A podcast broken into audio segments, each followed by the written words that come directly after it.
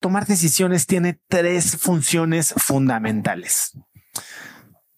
Todo el mundo seguramente ha escuchado que uno de los grandes obstáculos entre nosotros y construir la vida que queremos, entre nosotros y ese negocio gigante, entre nosotros y esa pareja ideal, entre nosotros y esa casa de nuestros sueños, es una cosa, es el miedo, ¿no?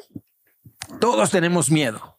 Y tenemos miedo muchas veces a cosas que ni siquiera van a pasar. Seneca, el, el filósofo, decía que sufrimos más en la imaginación que en la realidad. Y todos estos escenarios que corren en nuestra mente son cosas que probablemente nunca vayan a suceder. Y si suceden, probablemente no vayan a ser tan malas como las imaginamos. Pero es esta imaginación lo que nos frena de verdaderamente tomar acción. Ahora, tomar decisiones es el antídoto infalible contra el miedo. ¿Por qué lo digo? ¿Alguien de aquí se ha echado el paracaídas?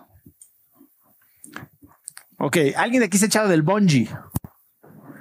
A ver, allá, tú te has echado del bungee. ¿Cuántas veces te has echado del bungee? Dos veces, aparte, loca, loca, doble. Perfecto. ¿Cuál es el momento más peludo de toda la experiencia?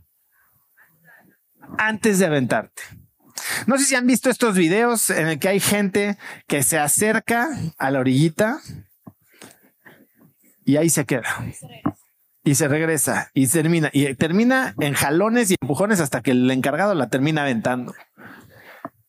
El miedo se alimenta de una cosa. El miedo se alimenta de tiempo, porque es en estos tiempos, en estos momentos que se alargan de forma infinita a veces, que nuestra ratita en la cabeza empieza a contarnos todo lo que podría salir mal. Tomar decisiones corta ese fenómeno. Tomar decisiones asfixia al miedo de lo que más se alimenta, que es de tiempo. Y entonces si tú te encuentras un día en la orilla, a punto de saltar y empiezan tres, dos, al dos te avientas.